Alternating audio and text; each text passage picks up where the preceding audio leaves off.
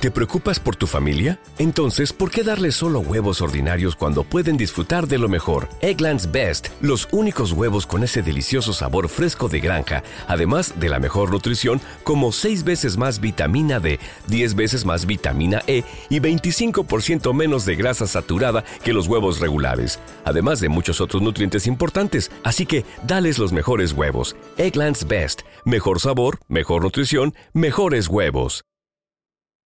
Hola, ¿cómo están? Hoy voy a empezar el, capítulo diferente porque ya vi que siempre los empiezo igual. Entonces, empecemos con que hoy es el capítulo número 75. Pues si es la primera vez que me escuchas, yo soy Cristian Raymond y soy psicoterapeuta. Tengo tres hijas, llevo 22 años con mi pareja, con mi esposo y llevo 18 años dando terapia. Yo me especialicé en niños, adolescentes, adultos, diagnóstico y prevención de trastornos de la conducta alimentaria y en terapia de pareja. Y si es la primera vez que estás por aquí, bueno, quiero decirte que en este podcast comparto mi experiencia como psicoterapeuta, como mamá, como pareja, como amiga, como hija y como una mujer más viviendo la experiencia terrenal de esta tercera dimensión. Me fascina tener aquí eh, a mujeres súper interesantes, súper sabias, súper energéticas y, con estas ganas de compartirse, con estas ganas de poner un granito de arena, con esta sabiduría interna donde lo que trabajan lo han llevado a su vida. Y justo hoy traigo una mujer espectacular. Ella es Patricia Schwarzkopf. Perdonen la pronunciación, pero bueno, es un apellido muy lindo, pero difícil de, de pronunciar. Ella es una mujer hermosa, ella es sexóloga y tiene maestría en sexología clínica, tiene especialidad en sexología educativa, es psicóloga, es la primera sex coach certificada para Sex Coach University en Los Ángeles, es miembro de World Association of Sex Coaches, información en Somatic Sex Educator y certificada como coach ontológico, perito para Quintana Roo en materia de psicología aplicada para la sexualidad, Hoy nos trae un súper, súper temazo. Ya leyeron el título, entonces me imagino que las que están aquí es porque les interesa todo lo que tiene que ver con el erotismo, con el, el sexo en la pareja. Y bueno, espero que disfruten de la entrevista. Bienvenidos a mi podcast. Se ama, en este espacio aprenderás sobre tu cuerpo, las emociones, la vida espiritual y tus relaciones. El conocimiento es la base del amor. Porque si de algo estoy segura, es que lo que se ama, se cuida. Comenzamos. Comenzamos. Hola Patti, ¿cómo estás? Muy bien, Cristian, muy, muy bien y muy contenta de estar aquí en tu programa. Yo más contenta de tenerte por acá porque de verdad hay poca gente que puedes encontrar que se dedica a lo que tú te dedicas. La verdad es que me encanta lo que haces. Platícanos un poco cuál ha sido tu camino para llegar hoy a hacer lo que haces. bueno, como muchas personas, eh, encuentras, eh, eh, encuentras como en lo que eres muy bueno, en lo que te sientes como en tu mero mole, pasado el tiempo. Es decir, cuando al principio somos adolescentes y jóvenes y tenemos que definir una carrera que estudiar o el camino que vamos a seguir, pues yo definí uno que me gustaba mucho, que es la hotelería. Eso me llevó hasta Cancún y estuve muchos años en la hotelería, afortunadamente con muchísimo éxito, pero no había algo que como que no me, no, no, no, no, no, me hacía sentir plena.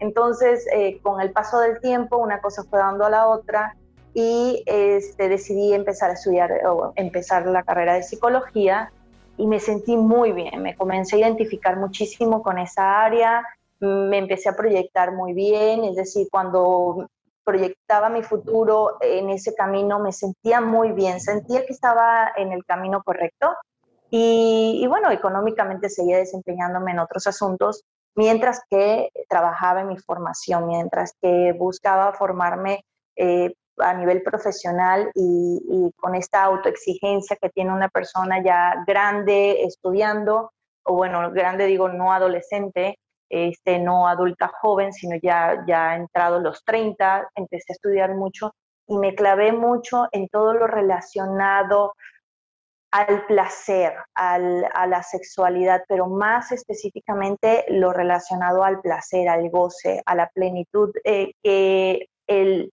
el espacio de lo íntimo, de lo sexual nos puede brindar como seres humanos. Entonces, bueno, una vez terminada la carrera de psicología, pues empecé a investigar sobre eh, estudiar sexología. Y bueno, di con el IMESEX, el Instituto Mexicano de Sexualidad en México, eh, pues, aquí en la Ciudad de México, y eso, pues sí, por supuesto, abrió un mundo que era totalmente desconocido para mí. Siempre fue muy fácil hablar sobre sexualidad, eh, sobre la regla, por ejemplo, con mis, las, mis amigas, madres de las amigas de, mí, de mis hijas. Entonces, era muy fácil para mí darles información sobre la regla, sobre los cambios bio psicoemocionales que pueden suceder eh, en una niña en la de, preadolescencia y luego de la adolescencia y todo esto la gente me decía, siempre hablas del sexo como muy fácil, como, como, como así, como si estuvieses haciendo tamales, ¿no? Entonces sí, efectivamente me parece que es algo que se me facilita muchísimo.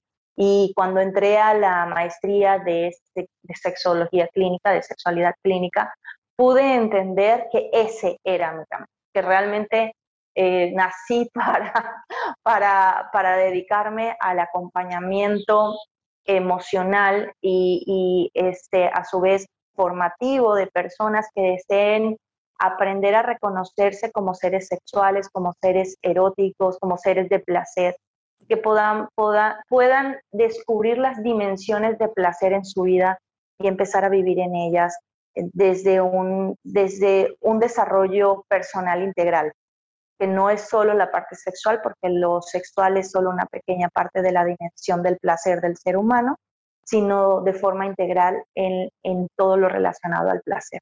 Y bueno, posteriormente hice más formaciones, otra maestría, eh, formaciones en Estados Unidos, formaciones en Canadá, que me permitieron certificarme como coach a nivel internacional. Y, este, y formación también en, en, como perito sexólogo eh, también me ayuda mucho para la parte legal, para el apoyo y la contención este, o el acompañamiento legal de las personas en esta misma dimensión de la que estoy hablando. Wow, me encanta. Y esto que dices que siempre has tenido facilidad, se nota, ¿no? Yo te sigo en tu canal de YouTube y me encanta cómo, cómo hablas realmente del sexo, porque creo que así deberíamos de hablar todos, ¿no? Pero no sé, de chiquitos creo que nos, nos, nos enseñan que es, que es algo diferente a lo que es, ¿no? y eso nos hace, pues bueno, tal vez no hablar tan fácil de esto. Y la manera en la que te comunicas sobre el sexo es precioso. Me encanta, Pati, cómo lo haces. Y me encantaría que ahorita nos explicaras qué es el erotismo. Oh, muchas gracias, Cristian, por esto que me dices de la forma en cómo me comunico relacionado a la dimensión del placer, a lo, a lo relacionado al placer. Y sí, el erotismo es justamente, es como es como uno de los, de, de, los dioses que se encuentran dentro de, dentro de eh, esta dimensión del placer. Bueno, y viene del Eros, ¿ok? En la antigüedad se pensaba que Eros era el que despertaba nuestro, nuestro ser pasional. Y con el paso del tiempo, y con muchísimas modificaciones vinculadas hacia la, hacia la religión o a creencias judeocristianas.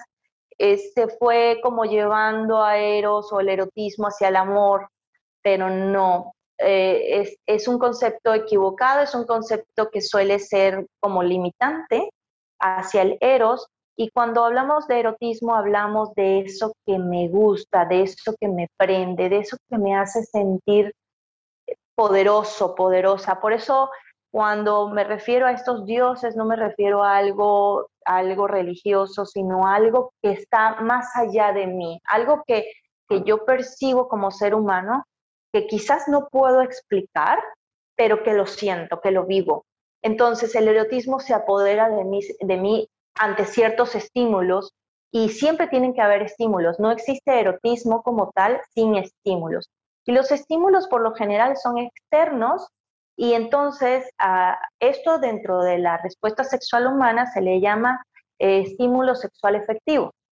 Entonces, ¿qué es el inicio de la curva de la respuesta sexual humana? Es decir, lo que te prende, lo que te da para arriba.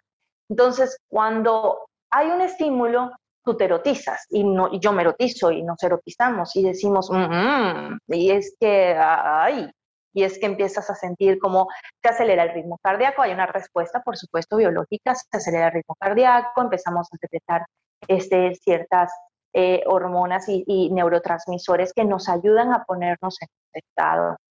Para que suceda el erotismo, tenemos que estar listos desde una perspectiva de apertura, desde una perspectiva de tranquilidad con nuestro cuerpo y tiene que haber salud. Mm, eh, cuando el erotismo es sano, hay salud mental. Y cuando el erotismo no es sano, no hay salud mental. Puede haber erotismo, pero no es sano. Es decir, es perjudicial para la persona o para otras personas.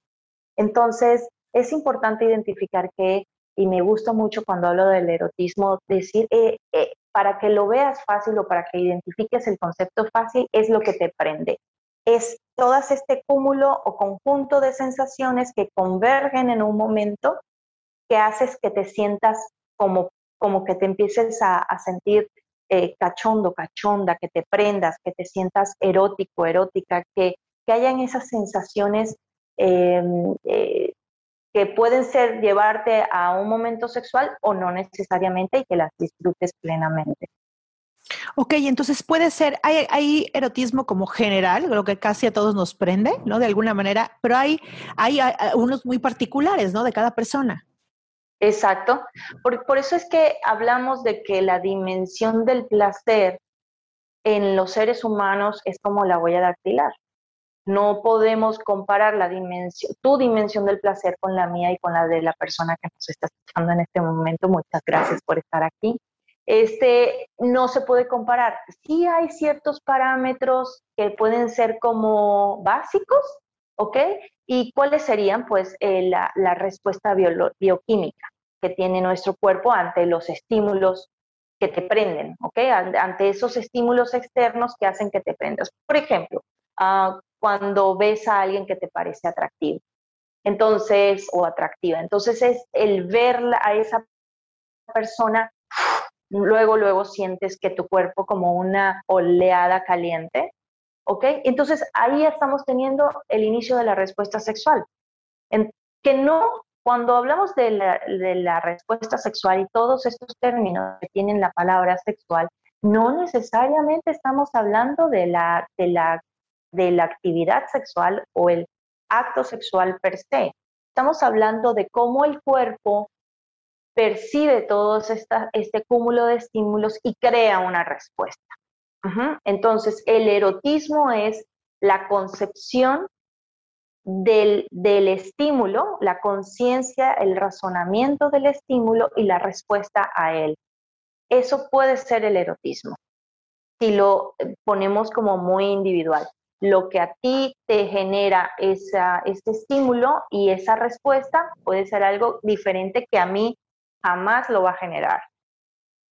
¿Sí? Y es válido.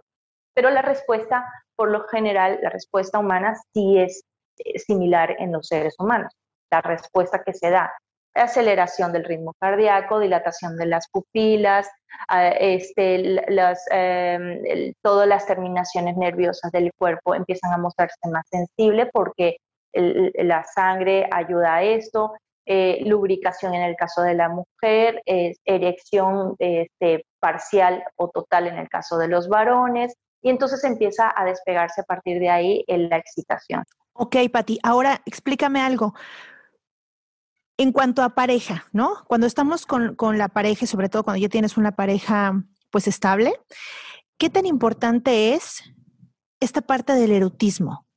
Muy interesante esta pregunta porque entonces muchas veces nos hacemos un, eh, como que reducimos el concepto del erotismo a lo sexual.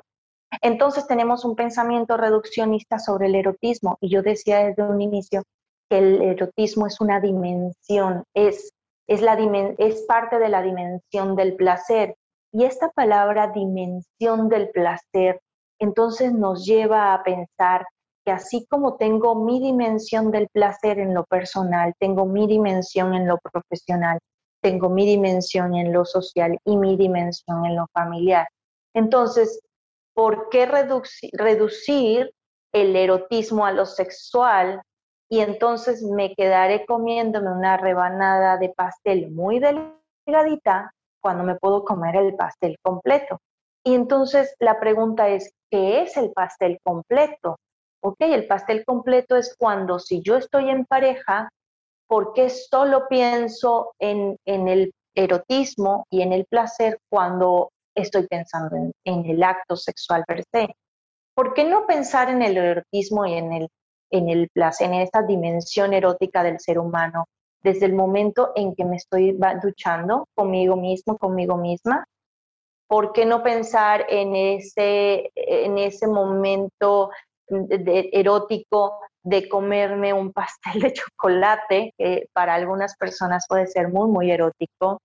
Este momento erótico que además eh, es un, existe dentro del erotismo, existe lo eh, erótico em, que me lleva hacia lo sexual y lo erótico que solamente deseo permanecer en que me prende y disfrutar hasta ahí. Entonces, cuando yo encuentro que algo me es erótico, identificar si voy a querer con ese estímulo llegar hasta lo sexual o solo me mm, disfruto, lo gozo, lo eh, digamos que lo proceso de forma placentera y cierra este momento. Entonces, un, un pastel, no hay un encuentro sexual con el pastel, es un momento erótico, es un momento placentero el comerme el pastel de forma erótica, de forma este, como que me estoy agasajando a mí misma, a mí mismo.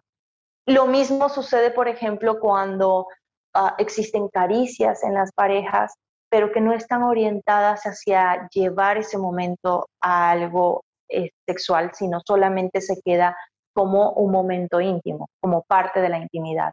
Entonces, en las parejas debe de existir muchos momentos de intimidad para que sucedan los momentos del el encuentro sexual placentero para ambas personas.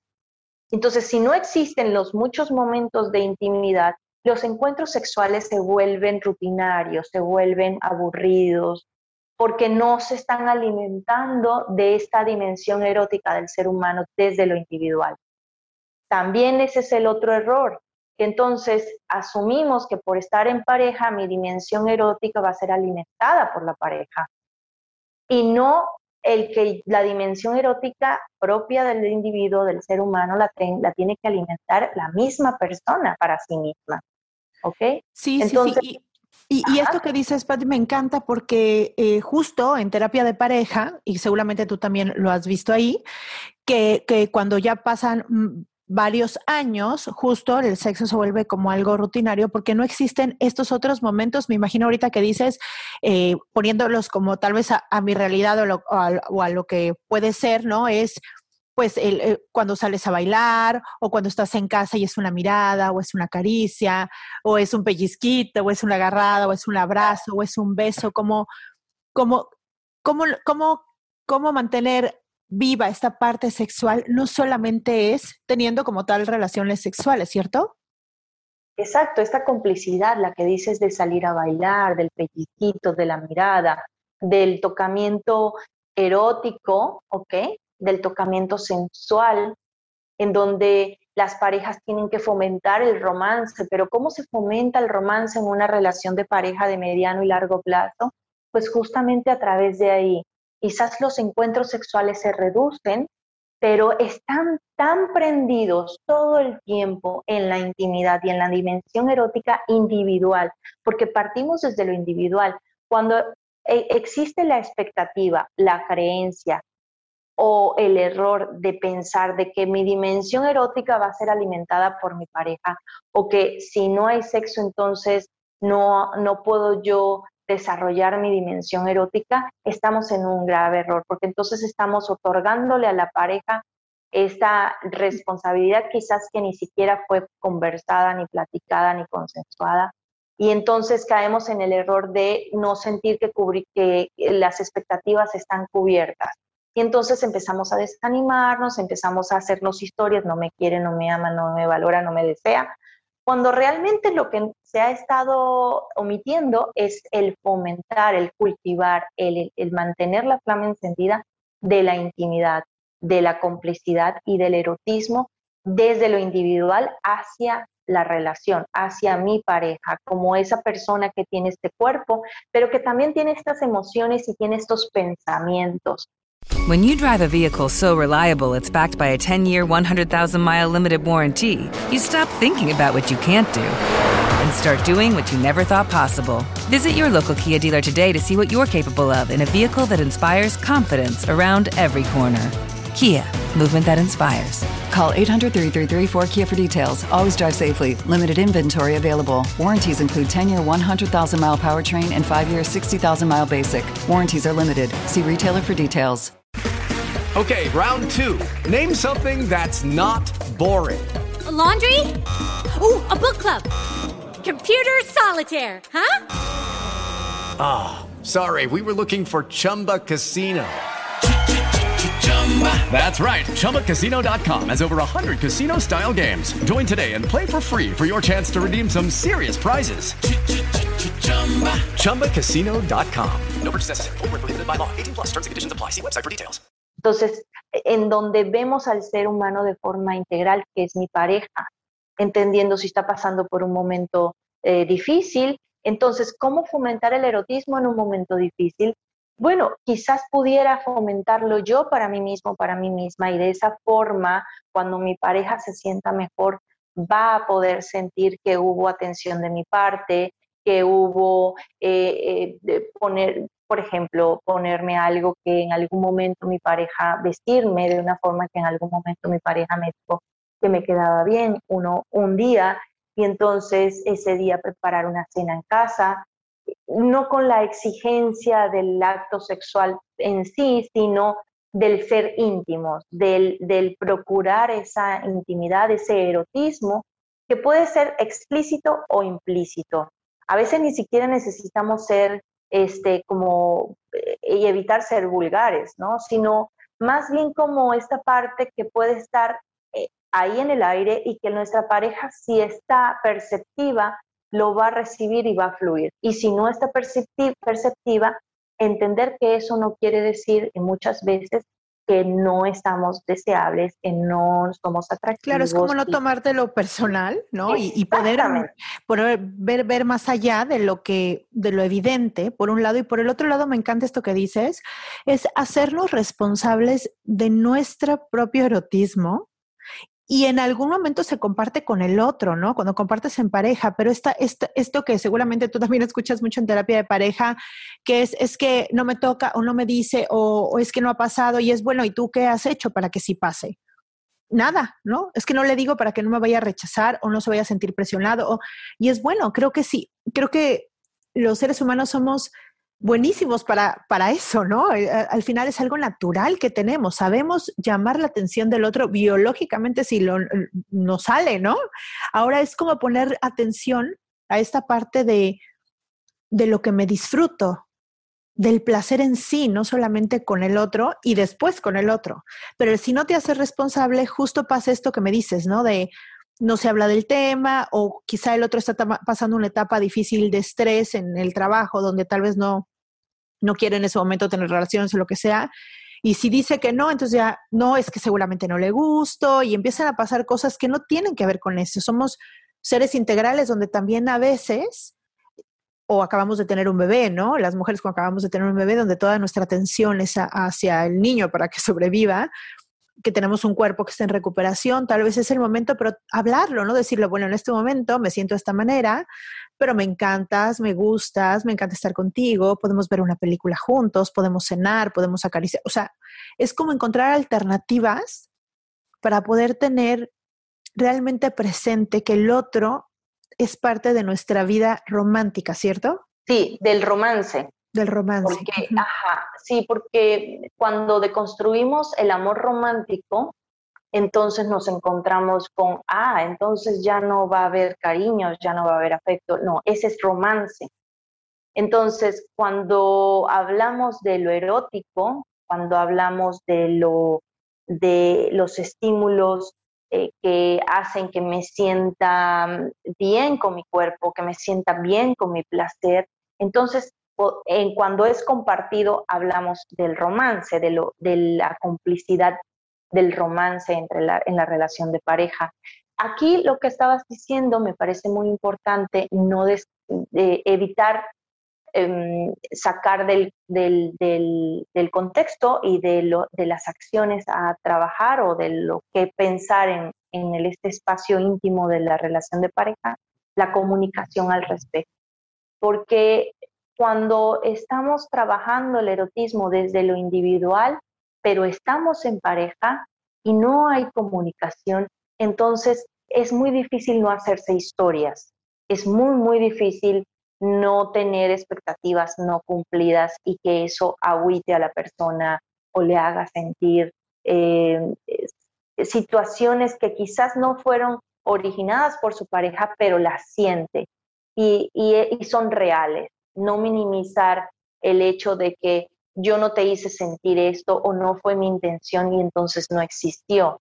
Porque ahí es donde la comunicación cobra poder y en donde yo te digo, mi amor, hace mucho tiempo que no estamos eh, juntos eh, sexualmente, te ocurre algo, tienes algo, eh, ¿qué, puedo hacer yo para que mm, podamos reavivar la flama de la pasión en la relación? Y la otra persona te dice, no, no sé qué me pasa, este, tengo problemas, no me exijas ahora. Entonces, qué pasa con las emociones de esta otra persona. Entonces, sí estamos hablando de lo erótico, parte de, lo individual y la responsabilidad de la dimensión erótica y placentera desde lo individual para que a nivel de pareja fluya. Pero, ¿qué pasa cuando no fluye la comunicación? Y entonces hay desilusión, hay dolor, hay enojos incluso. Porque sentirse rechazado o sentirse no deseado no está padre.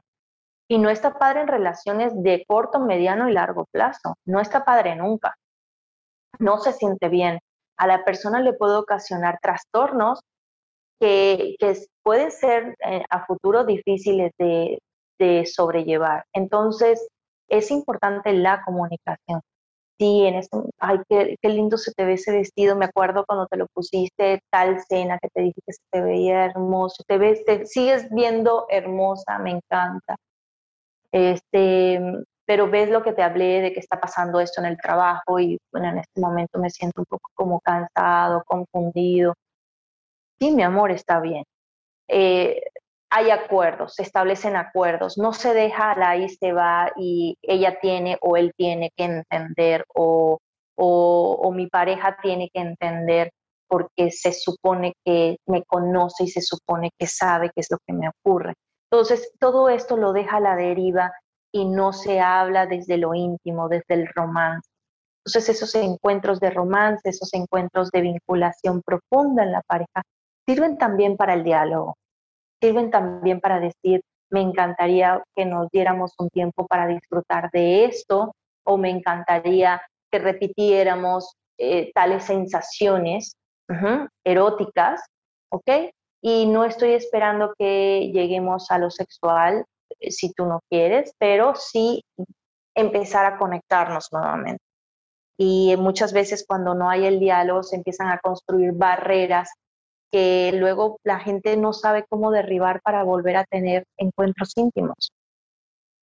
Claro, y, también te quería, que, te quería preguntar, Pati, ¿cuándo es que hay que buscar ayuda? Es decir, eh, cuando la pareja, bueno, me, me, queda muy claro que lo primero que tiene que haber es un diálogo en todo, no en una relación de pareja, pero el sexo es algo importante, ¿no? Porque para empezar, como tú dices, si, si te sientes rechazado, lo tomas personal, puedes entrar como en esta ansiedad o angustia de que las cosas no van bien y entonces ya puedes estar pensando en algo súper catastrófico, que la pareja, y tal vez el otro simplemente está presionado y no lo dijo, o tal vez el otro se siente de esta manera, o tal vez tiene algo físico, ¿no?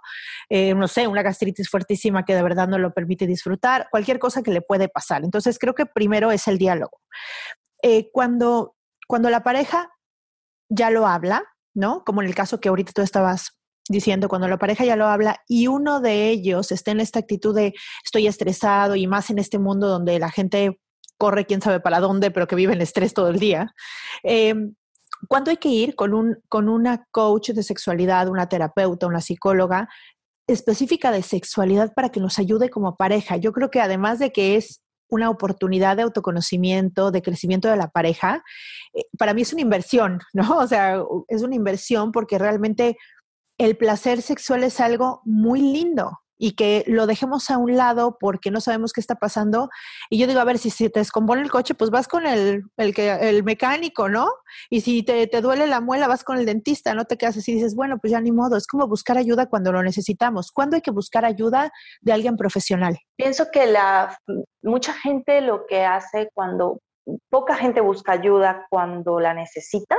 Lamentablemente, este dolor de muela se convierte en, en un en un dolor de cabeza y en un dolor de piernas, en un dolor de hasta de uñas, y aún así no van al profesional de, la sexología.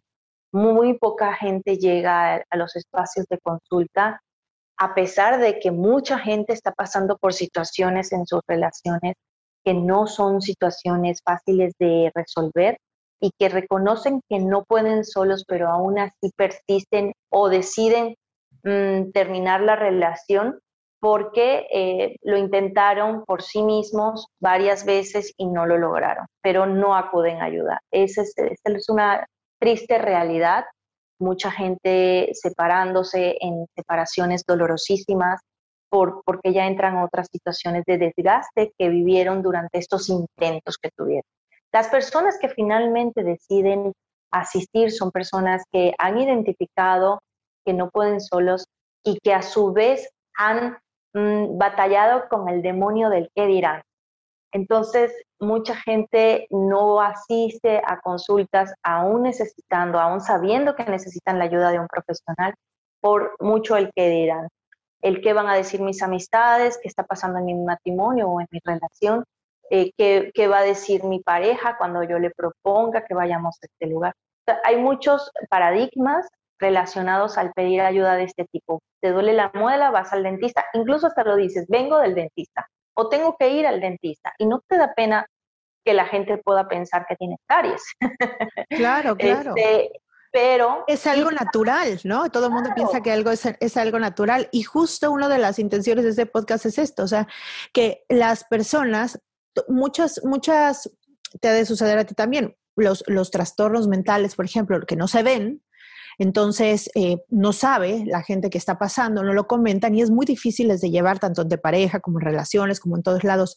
Y normalizar este diálogo de, de, de ir al terapeuta de parejas o al psicólogo de parejas, al profesional de sexualidad, cuando la verdad es que tú y yo, que lo podemos decir que trabajamos en esto, nos damos cuenta que dime, a ver, dime tú en porcentaje, si me pudieras decir en porcentaje, ¿qué porcentaje de pacientes te llegan en pareja que tienen problemas sexuales? Como yo sí atiendo principalmente lo sexual, muchas parejas llegan diciéndome que tienen un problema sexual, pero eh, como tú también sabes y, seguramente las personas que nos están escuchando es fácil de, deducir de que los problemas sexuales son consecuencias de otras situaciones en la relación que no están marchando bien. Y entonces al aplicar eh, técnicas terapéuticas que son integrales, entonces puedes abordar esos otros temas de la relación y a su vez ir abordando lo sexual, pero reconociendo que nadie mm, va a tener placer vinculándose cuerpo a cuerpo con su pareja cuando se siente mm, no valorado, cuando se siente este, incluso hasta violentado o violentada. Entonces, eh, hay que reconocer primero otras situaciones que las parejas suelen minimizar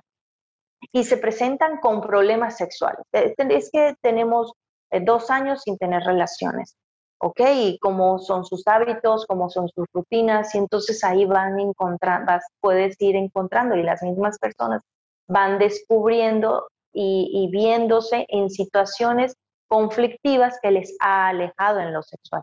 la falta, de, la falta de sexualidad es solo una consecuencia de todo este cúmulo. Sí, y me encanta que lo comentes porque mucha gente piensa que te van a ir a enseñar cómo tener relaciones sexuales y lo que no ven es que justo como profesional lo que haces es ver todo el entorno y todas estas características, todos estos factores multifactoriales ahora sí que hacen que eso no funcione porque no crean que, porque ¿cómo me van a enseñar? Y me han llegado a mí también a decir, ¿cómo me van a enseñar pues a, tener relaciones sexuales? Pues hemos tenido no sé cuánto tiempo, pero luego, a ver, ese es un, es la puntita del iceberg que ahorita vieron, ¿no?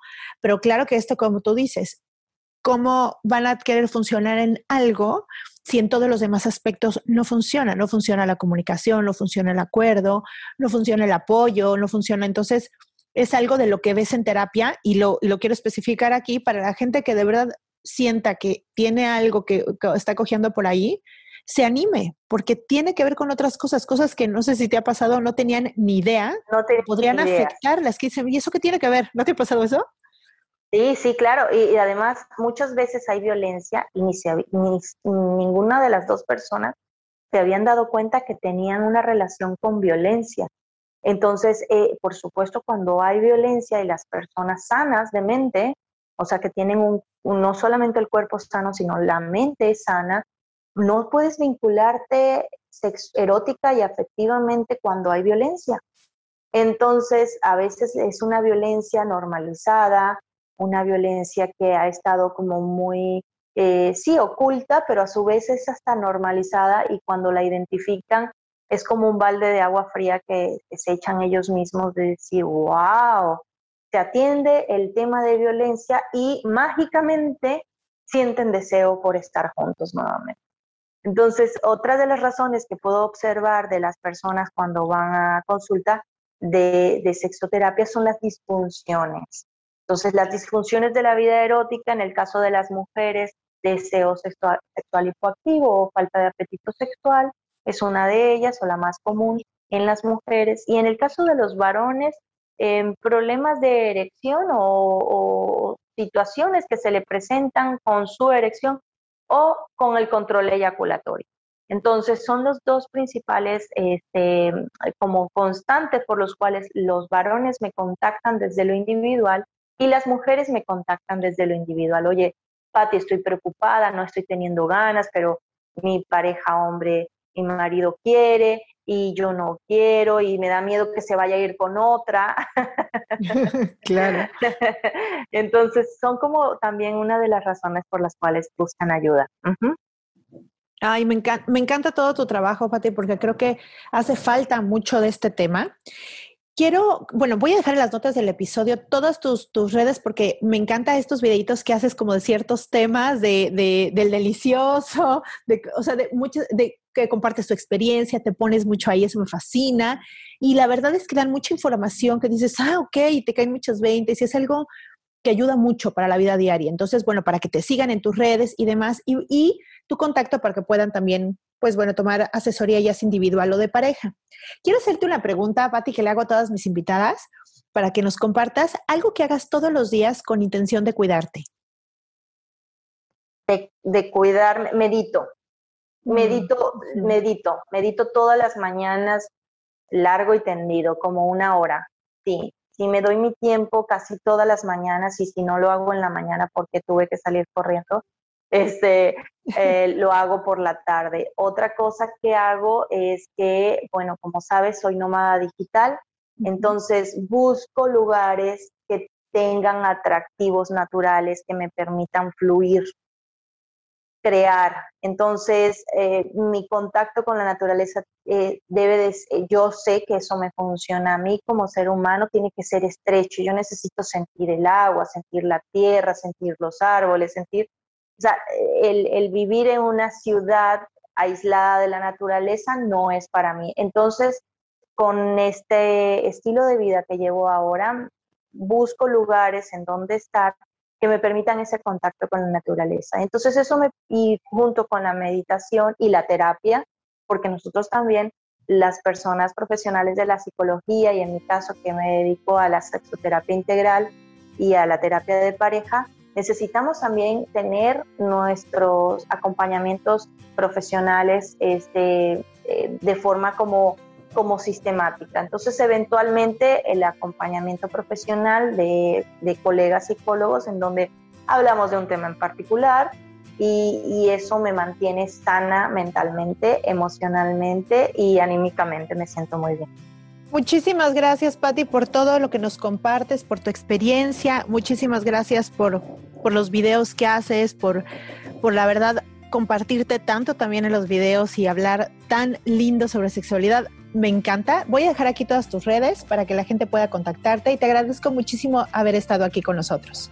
Muchísimas gracias a ti por la invitación, Cristian, por la oportunidad que me das de estar con tu audiencia, a, todas las personas y a ti que nos estás escuchando. Muchas gracias por tu tiempo en, dejarnos entrar en tus oídos y en este momento en tu vida para, para poder quedarte con, con, aunque sea un granito de arena, que pueda aportar a que lleves una mejor calidad de vida. Muchísimas gracias.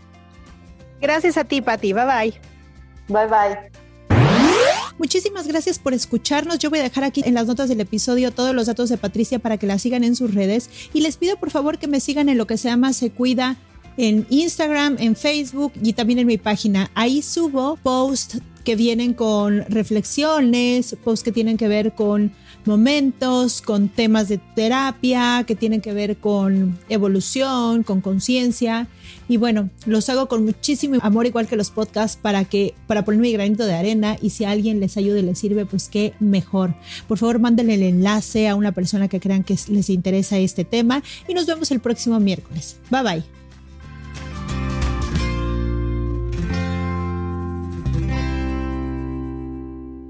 Esta ha sido una producción de punto primario.com.